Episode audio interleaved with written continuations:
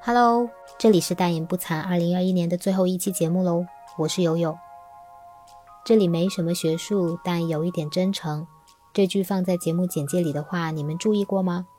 就像我创建节目时的预期一样，凭我有限的阅历，我今年确实没有带来什么学问和知识，但因为一份小心翼翼的真诚发出的信号，真的收到了一些意想不到的回音，和身边的人有了更深的互相了解。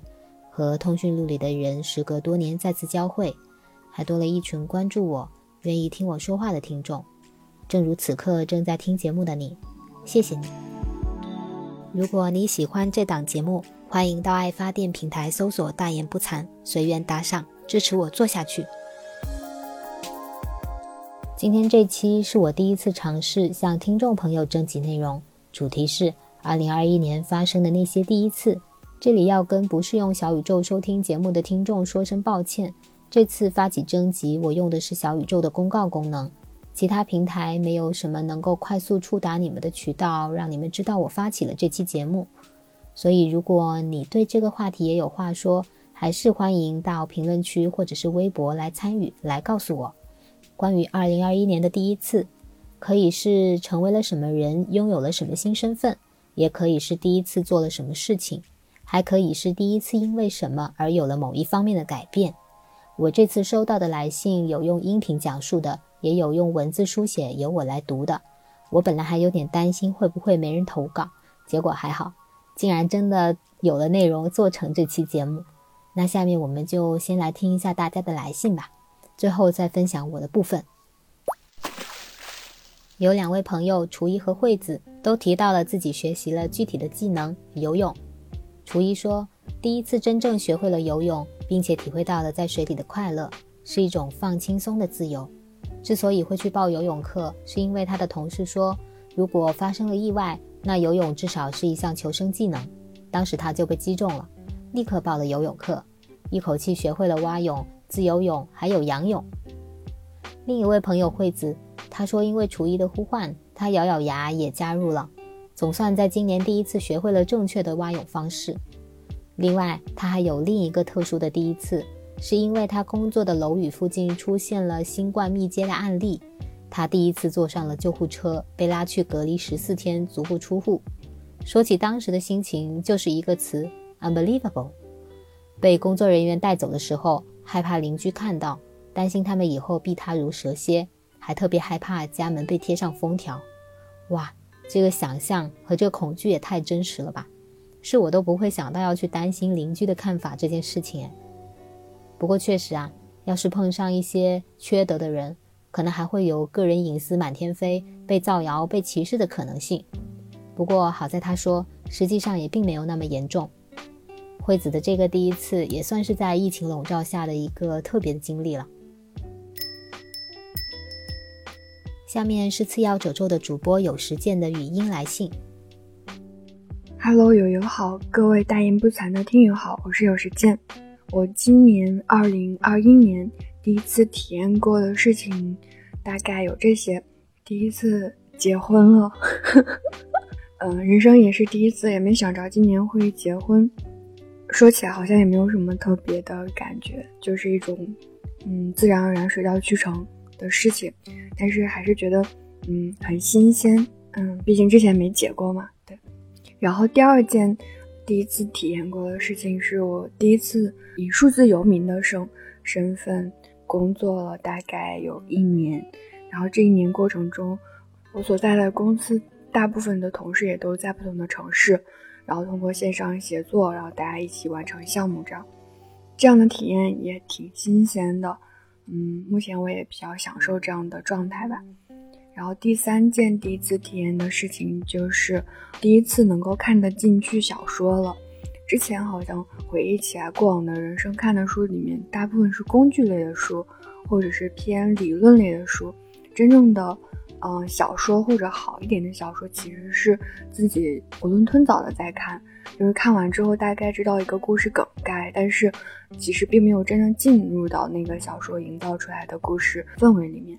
然后今年的话，因为刚好我在一家书店兼职，所以有很多的时间泡在书店，然后也跟很多书打过交道，慢慢的好像关系好了一点，然后就能够看得进去了。看进去之后的那个感觉是真的会不太一样。然后第四件也是最后一件啊，我第一次体验的事情就是我第一次开始体验到跟动物相处的那种依恋的感觉。我之前一直都很想养猫，但是我觉得我可能照顾不好它。然后我兼职的书店的隔壁邻居分别是一家宠物店和一家宠物医院，所以他们就会有很多小猫小狗经常来书店去溜达串门儿。然后刚开始的时候，我就会觉得，嗯，就是非常欢迎的那种客气。但是可能时间久了之后，他们来了会撸撸一撸、摸一摸，再后来可能就可以抱在怀里，就是我看书，他在我怀里打盹儿，就这样的一个关系之后，就会觉得好像有些东西会发生了一些改变，就是那种想念的感觉开始出来了。嗯，我回想完，就是我今年第一次体验过的这些事情，好像也都没有很大，但是对我来讲就还蛮新鲜的。也非常谢谢友友发起了这样的一个征集，用这样的视角，然后回望了一下二零二一，觉得还是蛮感恩的。就这些了，谢谢大家。我听到有实践说到自己今年第一次体验了数字游民的身份的时候，觉得挺新奇的，因为我平时身边不会有人提到，也许这就是自由职业的一种表现形式吧。说到他和小动物亲密接触这一点。我就感觉他是一个心思很细腻的人。次要褶皱的播客我很喜欢，有时间会有很多对自己和对生活观察的剖白。他的感官很敏感，语言也很有灵气。对于一些我有共鸣的情绪和经历，他能说出我描绘不了的那种感觉。他的第二十四期真实的待在困境里，给我的印象比较深。当时听完，难以复述他说了一些什么。但好像心里的某一块平时没有关注的角落被拂去了灰尘，你又离自己的内心近了一点点。总之我还挺喜欢的，推荐大家也去订阅和收听。下面是小杨的文字来信，他写道：“今年最让我印象深刻的第一次，是我第一次山地徒步。自从上班后，我就一直四体不勤，总觉得自己诸病缠身，健康状态为负值。”所以得知公司团建有一项是山地徒步二十多公里的时候，我第一反应就是我不行。但我这个人又不是一个甘心自己不行的人。读书时候的我还曾参加过校级运动会的长跑项目，体能和健康状态在上班后逐渐下滑，这个事儿一直搁在我的心头，时不时会出来刺我一下。所以我很快就决定了要去参加山地徒步。至于能参加到哪一步，管他呢。总不会是最后一名。全程二十多公里的山地，分了上午和下午两个阶段。上午的山路算是平坦的，路程也短。但我走到午休点的时候，整个人已经近乎虚脱。中午吃饭的时候，大家都在试探着询问：“下午还走吗？还走吗？”行程看似过半，没人愿意第一个站出来说自己要放弃。我也是几番天人交战，最后因为同部门的同事决定走完全程，我也决定跟他一起走到最后。下午队伍总人数骤减，我们分成了一个个小组，我的状态出乎意料的好了起来。一小队人走走停停，偶尔驻足欣赏风景，在山涧里玩水，毫无要完成任务的负担，心情愉悦且平静。就这样不知不觉走完了最难走的山路，成功下山。徒步完后，我有好几天都沉浸在那种勇攀高峰的体育精神所带来的多巴胺的快乐中，甚至现在想起来都会很开心。我欣赏到了高处的风景，感受到了同伴协作的力量，证实了自己的体能并不算差劲，收获了一些简单纯粹，并且是工作无法带给你的成功与喜悦。人生中真的很需要一些这样的时刻，像一颗颗星星点缀自己的夜空。不过呢，最终回归工作的我，不出意外的又是躺平状态。最终还是回归躺平，这一点也太真实了吧！我其实不热衷于运动，但只要运动一次，爬一次山，就恨不得广而告之，想展示给所有的好朋友都知道，贼有成就感。我曾经有一位同事在自我介绍的时候说自己爱好是爬山，我心里还挺诧异的，心想：真的有人爱好爬山吗？嗯，徒步嘛，我还没有挑战过。不过我是体力一般，但是耐力不错的类型，说不定以后可以解锁一下徒步体验。小杨和我至今还是网友关系。从他加入我和朋友的输赢社群的时候，我就凭直觉认为我和他可以聊得来。我请他来录过两期节目。他的爸妈通过上期节目，在喜欢的城市做喜欢的工作，了解了他的近况。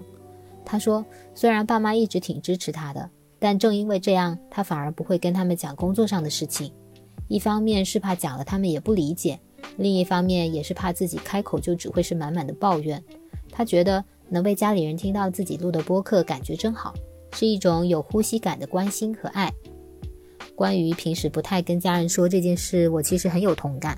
我只会报喜不报忧，心事都没办法讲出来。刚毕业那会儿，工作受了委屈，鼓起勇气跟妈妈打了电话，但眼泪憋在眼眶里，开口还是只问了她吃饭了吗？现在做什么呢？寒暄了一下就结束了。看到小杨这么说，我还挺受鼓舞的。看来我做的节目是有意义的。不过说到父母听自己的播客这件事，虽然我都会发朋友圈，不确定他们有谁打开听完过。其实我也不会期待他们听我的节目或者看我写的文章，但是我妈妈每次都会给我点赞。也许他们只是知道我在做着自己喜欢的事情，看到我因此散发着积极性和动力，就觉得足够了吧。不过我弟弟就说过我诗情画意和风花雪月固然好。还是希望我多关注一下现实的事情，比如提高一下自己的收入。嗯，我知道弟弟说的也有道理啦，但是我就是享受着现在做的这些看起来没什么用的事情，我觉得他们一点也不亏。下面这位朋友，如果你们听过第十二期，应该会对这个声音有印象。Hello，大言不惭的朋友们，我是千羽。友友这次的主题是关于第一次，那我就来说一下，二零二一年对我来说很不一样的第一次吧。我第一次因为真诚的表达，收获到了很多很多陌生人的感动。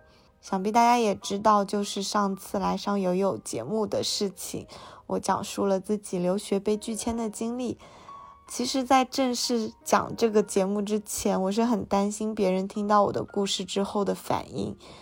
我没有办法去揣测别人是会怎么样想我的，我也很害怕别人对我有一些不好的揣测。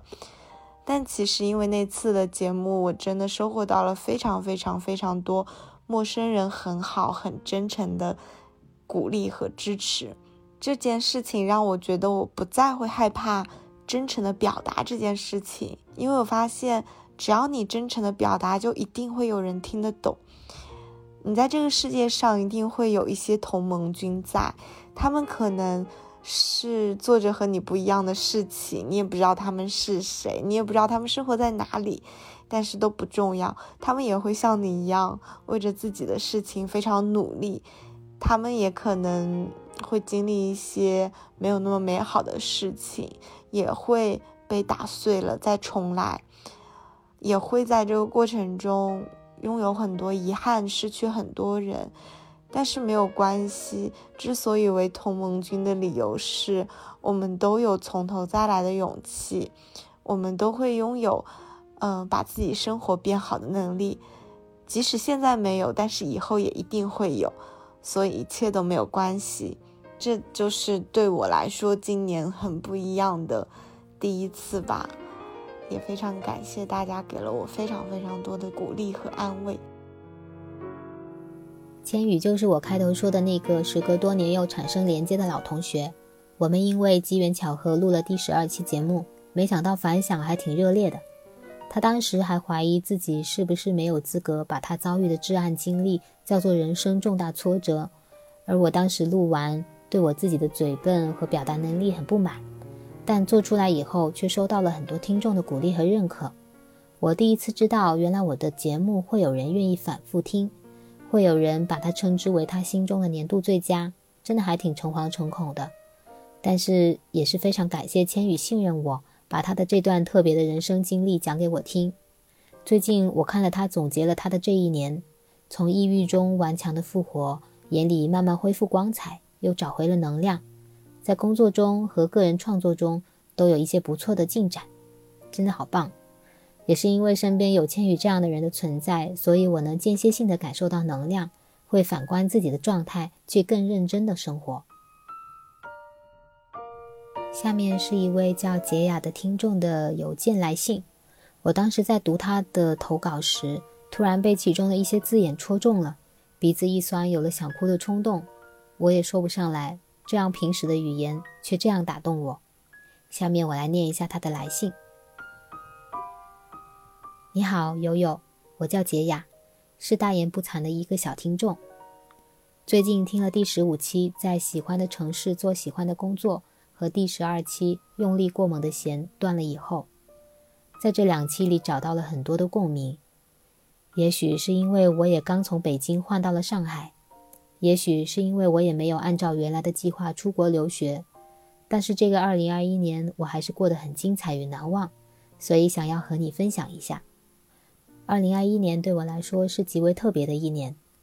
年初的时候，我第一次从家逃离，第一次成为了北京一家青年旅社的义工，第一次和素不相识的人聊了一整天，第一次发现原来有这么多和我一样喜欢独自一人旅行的女孩，第一次凌晨四点走在小胡同里，第一次睡在大厅值夜班，半夜被警察叫醒。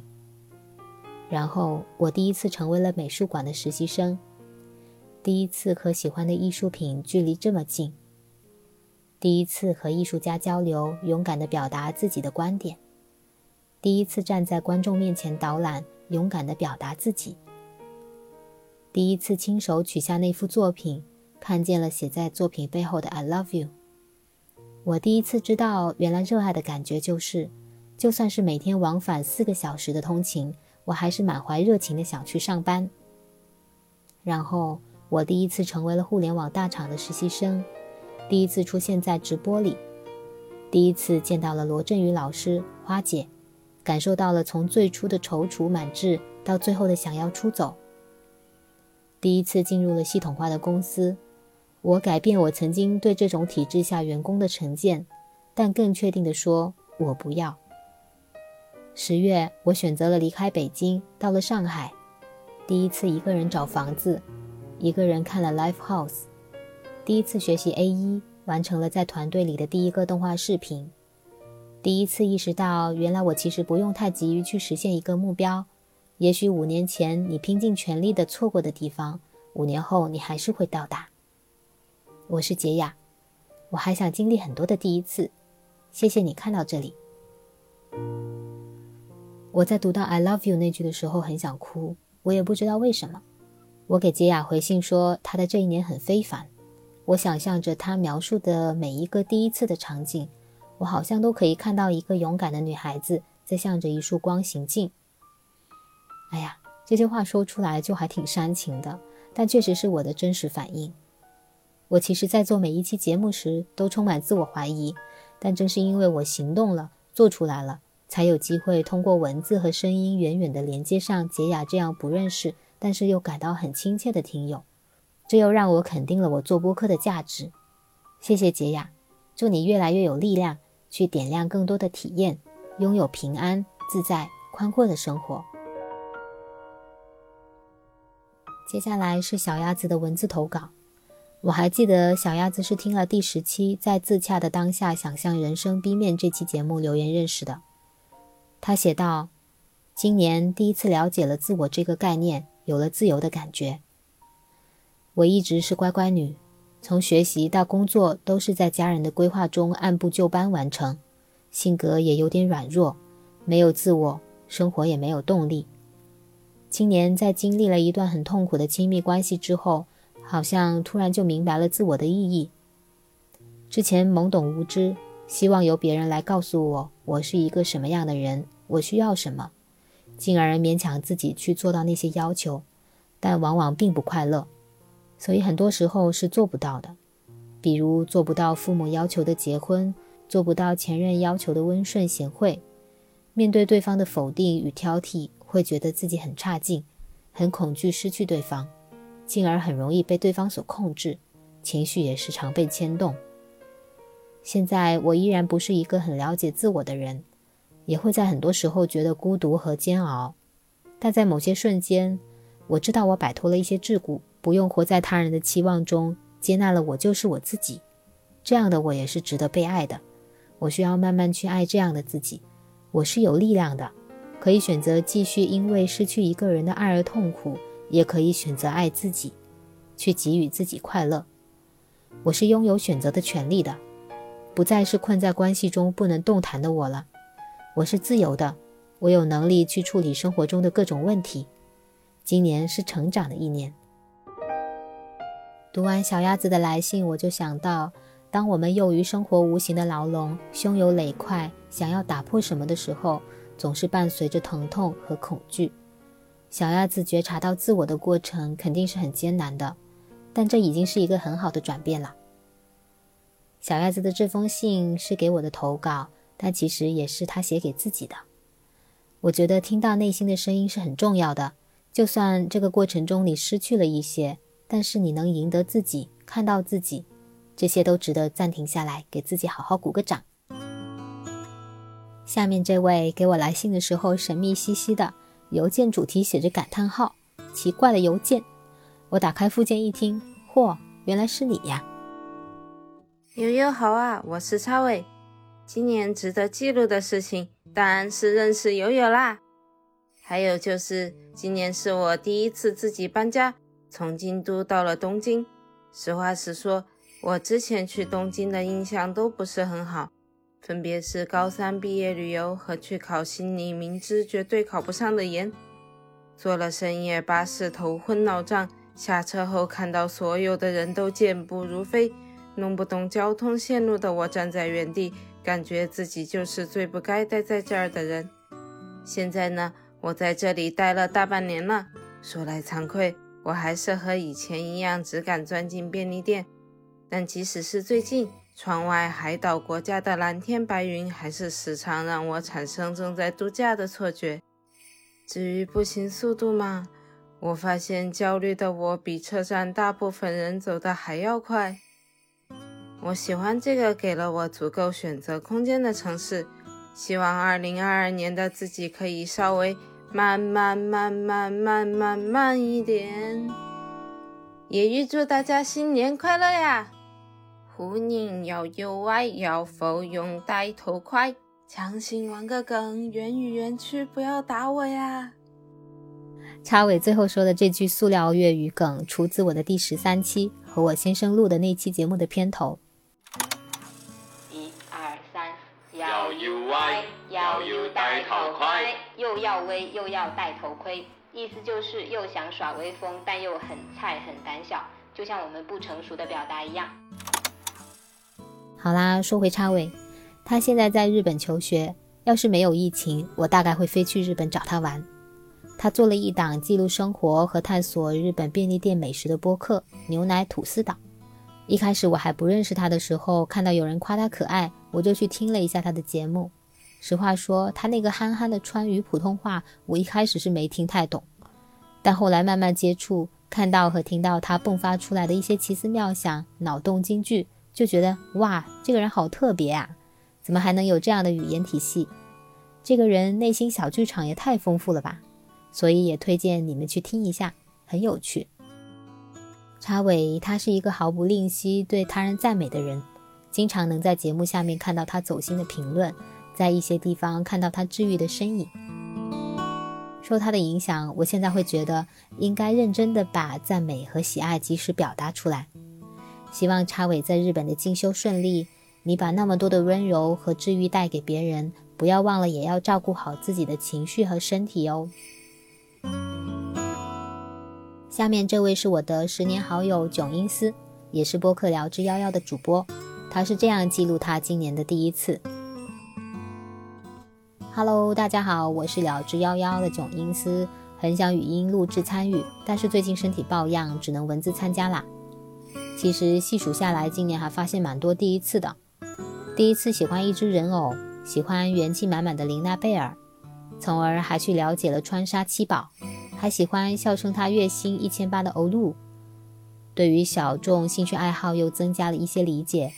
不喜欢的东西可以不发表评论，但不要去说。真的不知道有什么好喜欢的啊。第一次发现自己也蛮自律的。健身教练说可以吃好吃的，但是要少油少盐。医生给我的医嘱是不能吃什么，我就立刻不吃了。大概是我的身体情况也不好，自己也懒得折腾，口舌之欲正在逐年递减中，也勉强算是一种自律吧。（括号歪理）第一次发现身边的好几个女孩子不喜欢吃零食，我不是那种喜欢边吃东西边做事情的人，零食只会在朋友聚会时跟着一起吃。我还为自己的习惯感到骄傲呢。发现身边好几个女生朋友跟我一样，还蛮开心的。第一次做了播客，虽然我们的播客依然是冷冷清清，一开始我还挺难过的，因为努力了总想被人听到，毕竟也花了很多的时间和精力。后期突然就躺平佛系了，没有什么是必须喜欢和关注你的，有一个途径让我们表达想说的话，已经是不容易。而且我们也在想表达的内容里小心试探了分寸。内容既然还存在，那这个环境至少就还没有到最糟糕吧？本来年底要冲 KPI，又突然连续发烧、感冒、咳嗽好久，所以就能冲多少是多少吧。第一次这个概念就好像在努力发掘重复生活的小闪光，就像是在了解自己新的一面。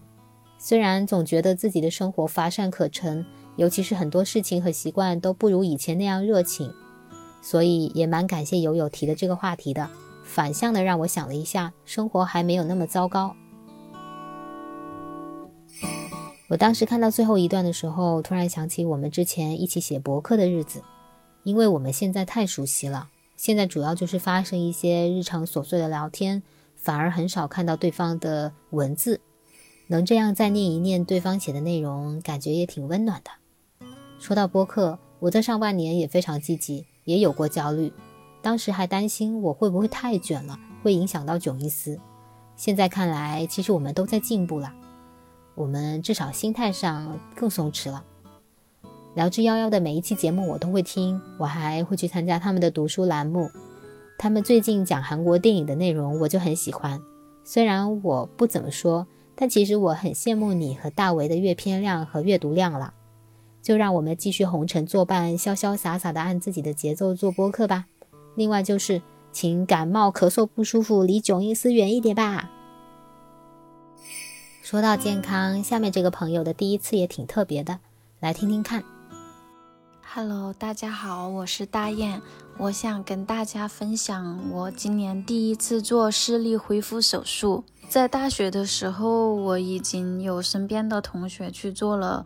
虽然当时其实我也很想做，期间这几年也有很犹豫要不要去做，但是一直下不了决心，因为我眼睛是非常敏感。今年做的话，是因为我当时考试，他体检有要求，就是视力要达到四点八以上，裸眼。嗯，当时我的时间是非常紧迫的，就是提前一周就要做好手术，下一周就要进行视力检查了。嗯，所以当时没法预约到公立医院，因为公立医院得提前一个月去预约，最少也得半个月吧。但是以我现在做完的恢复的情况来看，我觉得私立的和公立的。医院都是差不多的，因为这个技术已经非常成熟了。我还想跟大家分享一下我做这个手术的一个整体的一个过程。在我预约之后的当天，就有人带我去做各项眼睛的检查，就是会看你的眼睛，嗯，适合什么样的手术。现在这个手术它就分为半飞秒和全飞秒。半飞秒的开的那个伤口就很大，你的眼睛的瞳孔它要开四分之三的伤口，呃，如果是全飞秒的话，就开的伤口就非常的小，而且半飞秒做的时间是比较久，它是从你上台躺下到做完，估计有十分钟左右。但是你做全飞秒就十几秒就完成了，就很快，伤害更小。根据你自己的实际情况来确定。我当时我是做半飞秒，我的那个眼角膜是很薄，如果做全飞秒的话，就风险很大。然后半飞秒的话，价格是一万四、一万五左右。如果说全飞秒的话，价格就是两万块钱，价格上会贵一点。然后医生会给你发一点眼药水，会让你去做一个对视的练习，就是把你的食指放在距离眼睛约二十厘米的地方，你就盯着那个食指，睁开眼睛不动，要保持一分钟以上。我就练习了两天。呃，手术做完之后不能见光的，所以嗯，最好是预约下午的时间，四点多钟、五点钟。做完你就可以回家休息睡觉，这样是最好的。然后手术的过程的话，就是最开始他会用那个麻药滴到你的眼睛里，像眼药水一样转几分钟之后，就感觉你的眼睛就是很木不灵活。做完手术，你的眼睛到时候就是没知觉的了啊。等到我的时候，我就躺在那个手术台上，那个光打下来非常的强烈，那个光线中间有一个小小的一个绿色的点。做手术的全过程中，你要一直盯着那个绿色的点，你的眼睛一直要保持睁开，不能闭上，而且要不动。医生就会给你，就是用那个激光。把你的那个瞳孔切开，我当时就感觉那个滴滴滴的声音，然后闻到一种烧焦的那种蛋白质的味道。伤口切开之后，那个医生会引导你就躺到另一张床上，然后就把那眼睛那个伤口把它把它刷开，近视的那那一部分的晶体、晶体之类的吧，把它去掉了一些。去掉了之后，你的眼睛的那个晶体它就没那么突出了。向后凹了一点一样的感觉，然后再把那个伤口给盖上去，然后用刷子刷平，整个手术就完成了。他会检测一下眼睛，你就可以出去了。然后我那天出去之后，整个眼睛感觉特别的酸胀。就像是哭了几天几夜那种酸胀的感觉。当时虽然已经是晚上了，但是我完全睁不开眼睛。就当时他会送你一个那种固定的眼罩，就像玻璃的那种，睡一晚上又起来。就完全就没感觉了，就已经视视力也恢复了，然后你不痛了。我当时睁开眼睛那种感觉，就觉得哇塞，原来世界如此清晰。就之前我有时候也戴眼镜嘛，但是我看就是我看那些树叶呀什么的，就是一个整体那种的。就比如说一棵树，我就感觉它就是一个整体是绿色的而已。但是我做了手术之后，我能分辨那个绿的那种层次。然后我就看到那个小小的树叶，它是一片一片的，有那种很嫩绿的，有稍微深一点绿色的，我就觉得好好神奇，嗯，就不断的来测试我的视力恢复到多好，就每天就把那个书放到很远的地方，然后来看那个字我能不能看得清，就当时那几天就处于很兴奋的状态。嗯，现在的话就没什么感觉了，就觉得已经适应了。术后的恢复期大概有一个月。其实做完之后，眼睛它是很容易干涩。嗯，如果吹到风啊，就会流眼泪。医生他也会给你发很多不同的眼药水，就这样轮换的滴，每天滴一个月。一个月之后再去复查。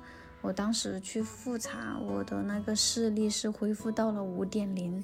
嗯，我的分享就结束啦。我觉得对于想要摘掉眼镜的朋友，现在这个手术已经很成熟了。如果想做的话，其实也不要太纠结，因为早点摘掉眼镜，早点体会到这个世界的多么的清晰，然后你不用戴眼镜那种科技带给我们生活的巨大的改变。嗯，好，我的分享就结束啦。我刚才一边听大雁说的，一边跟着想象，看清一片叶子脉络的那种清新感和惊喜感，整个世界都闪亮亮了。虽然知道激光手术已经不新鲜了，但我还是第一次这么仔细地听到其中的原理，不得不感慨科技和医学的进步。最后这一位呢，用来做投稿的压轴吧，也是我做播客认识的一个很可爱的朋友，先来听听看。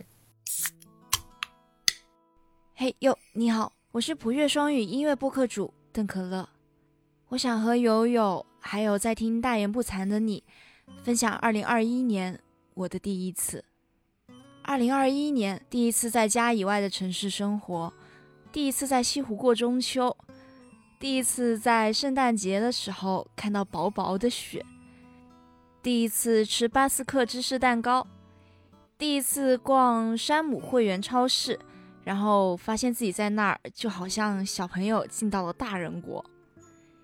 第一次去到喜欢的 Vlog 博主小鱼的城市里面生活，第一次拥有了小鱼同款小青柠汁，第一次期待会不会在哪个转角就会遇见小鱼，第一次出门不用带钥匙，第一次把衣服晾在窗户外面能够伸缩的那种晾衣架那里，第一次。收到了在我的小小世界里面算是超级贵重的礼物。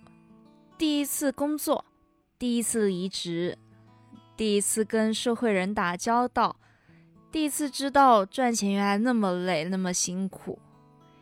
第一次体验到人跟人之间原来有除了朋友还有认识的人以外的关系，那就是那种我不会跟你聊天。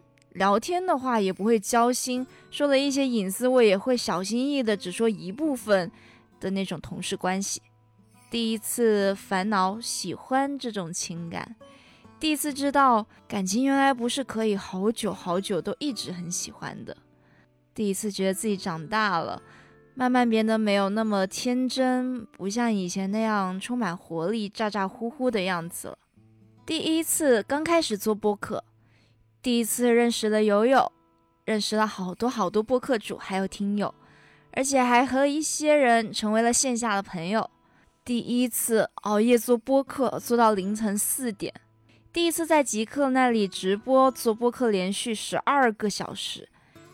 第一次做设计，是为了我的播客 logo，还有一整套播客视觉物料做的。第一次做真正意义上的作品集。第一次播客一周年，又是第一次因为播客心生嫉妒，但是又因为做播客做的越来越久而慢慢放开了。第一次在一周内做了好多期播客，而且每期都觉得质量嗯还不错诶。第一次手工制作播客的周边耳环还有胸针，但是心不灵手不巧，直到现在一次都没有做成功。第一次跟品牌合作做播客，然后第一次商业合作黄了，失败了。今年有好多好多的第一次啊！希望二零二二年有更多的第一次，因为我总觉得“体验”这两个字是很珍贵的，无论是说开心的还是难受的。如果在这些经历里面，你都把它当做是一次很难得的体验，有了这样的心态之后。就可以完完全全的享受这一次经历的事情了。最后，祝友友心想事成，想的事情全部都成真。祝有有爱的人们健健康康。祝大言不惭的听友们及时行乐。也希望明年能把大言不惭和可乐 FM 的串台计划拿下。嘿哟，你好，我是邓可乐。我们二零二二再见。哇塞！听完了可乐这么丰富的二零二一年第一次，我觉得他确实是收获了很多体验。虽然她就是一个刚毕业的、比我小好几岁的一个姑娘，但是我可以从她身上学到很多东西，比如说对一件事情的钻研精神，还有对一个事情的认真的态度，嗯，对自己的一些想法的坚持，呃，就是比较有自己的主见吧。这些方面都是我。很想向可乐学习的，也有受到他感染的一些地方，那也推荐大家去订阅收听可乐 FM，在那里会有很多好听的音乐、有趣的想法等着你。那以上就是所有听众朋友的来信啦。整理的时候才发现，一个男生都没有哎，只有我的一位老同学在我的朋友圈留言了几个字：第一次抽烟。哦，不过也没关系啦，可能没触发你们想表达的那个点。那接下来就轮到我来说说我今年的第一次啦。第一件事当然是我第一次做播客啦，克服表达的不自信，围绕我对一些内容的好奇和困惑，邀请一些熟悉或不太熟悉的人来对话，一共做出了十六期节目。在这个过程中，认识了蛮多新朋友，收到很多鼓励，看到很多有趣的人，激发了一些生活和学习的灵感。最重要的是，我通过播客斗胆邀请了我妈妈上节目。我第一次以成年人的方式跟她对话，坦白我对母女关系的一些想法和困扰。脱离掉日常琐碎的他强势我弱势的交流模式以后，播客给了我们一种平等看待对方的机会。那次之后，我们的关系确实有所改善。虽然让我抓狂的无效沟通还是发生过几次。但我已经慢慢可以摆脱那种唯他是从的被动的感觉，开始学会干脆的提出我的想法，这也是我个人今年挺大的一个进步吧。第二件事情是我第一次主动找玄师卜卦，对的，你没有听错，就是卜卦。这里说的玄师就是我的大学同学静宝，也是我第九期的嘉宾。我们当时聊了聊他的神秘学事业。我的老家虽然有着浓厚的拜神算命文化。但我个人从前是一点都不想主动去接触，我总觉得被提前告知了没有惊喜感，甚至会有恐惧感。为什么要去算呢？如果算出来的建议和你心之所向相违背，该怎么选择呢？我没有勇气说出“我命由我不由天”这种话。但是最近之所以会为了工作向玄学求问，是因为我发现我内心也没有一个倾向性的答案。现在的不确定性因素太多了。身边又有一个研究这方面比较深入的人，那不妨就体验一下。卜卦的过程还挺有仪式感的，操作也不繁琐。如果感兴趣的话，可以去听第九期，了解一下静宝，找到他的联系方式。这次卜卦，我想问的问题是关于我接下来什么时机换工作比较好。现在我的这份工作，我很清楚它的利弊，我总觉得我如果遇到更有热情的事情，应该可以做出更好的成绩吧。但毕业后的这几年，我都没有进入到那种想要发挥百分之百的热情和动力的那种时刻和状态。但同时，我也不清楚我可以去做什么更好的选择。在这样的心境下，我卜卦卜出了一个嗯还有段距离的时间节点。说实话，我看到这个结果的时候，内心居然有松一口气的感觉。加上静宝的解读，它似乎给了我内心潜意识和倾向性提供了合理性。它意味着现在并不是我换工作的好时机。当然，我知道可能会有心理暗示的因素在里面，但它确实是将我导向了一个积极的状态，给了我一种新奇的体验。在那次卜卦之后，我梳理了自己对当下这份工作的一些看法，去找领导聊了聊，主动提出期望新的一年调整工作内容，去做更多的尝试。领导还蛮认可我的想法的，所以我对手头的事也没有那么焦虑和感到无意义了。早起通勤路上也不会觉得那么痛苦和煎熬了。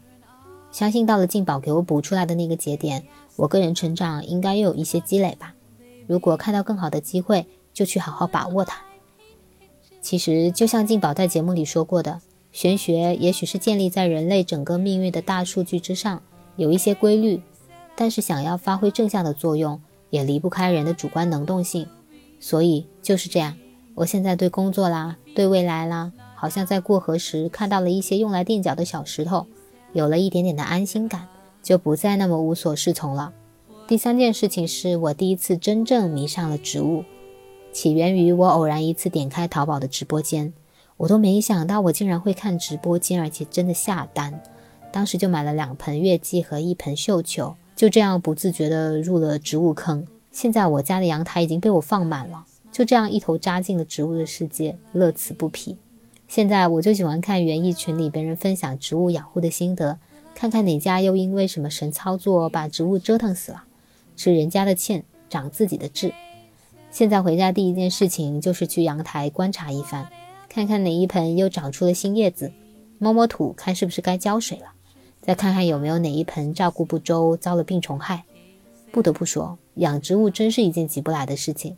比如我的绣球，六月份买回来。才知道花期是第二年的五月，等于我有将近一年的时间，像要养一盆大青菜一样。还有可怕的红蜘蛛，一种叶螨螨虫，只要湿度不够或者通风不足，就会在你的叶子上织网，吸走叶子的养分。这些事情听起来很麻烦，但是当你知道一个新知识，就会收获一份成就感。养植物也影响了我现在的消费结构，就像以前买了衣服就要配包包、配鞋子一样。你以为养植物就是买回家养着就结束了吗？No，植物长大了，你还要买土，还要买盆，给它换大房子。想要长得好，还得买肥料。如果生病了，还得用上防病虫害的药。甚至一些花果类，你还要买粪便。没错，这也是肥料的一种。植物的品类实在太多了，一朝入坑，剁手不止，但也买得很快乐。自从入坑以来，我常看到一句轻佻的话，就是。把植物养挂了，就淘宝一键复活，意思就是再买一盆。虽然这是一种解决方案，但我很不喜欢。我的植物哪怕只是几块钱、几毛钱，我也希望它们能在我的家里好好的生根长大。每一株植物都是有自己的生命的。除了购买到家里的盆栽，我现在也爱上了观察路边野外的植物。最近发现公司附近的公园特别好逛，池塘里有一群鸭子。我可以看他们洗澡、吃饭、追逐嬉戏、睡午觉、打盹，还有很多植物可以观察。因为这个原因，我觉得上班的日子也不赖。哎呀，说到绿植就变得很有表达欲。这个第一次就先说到这里吧。其实除了以上分享的那些治愈项的具体的第一次，我今年还经历了第一次以出嫁女子的身份参加亲人的葬礼。这应该是我作为真正的成年人第一次参加家人的葬礼。我的舅舅因为手术的不良反应突然去世了，我不知道是不是选择性的失忆。我当时在医院里努力想要记住一些最后的时刻和细节，但是经过那几天高密度的情绪输出以后，回来很多细节都忘记了。说到葬礼，静宝在我的朋友圈留言道，他今年第一次参加了家人的葬礼，对死亡有了全新的体验。在此之前，他还特地研究了一下火葬的全部流程，给家里人升级了最好的烧火方式。这又是另一个课题了。之后如果有机会，我再围绕死亡做一期节目吧。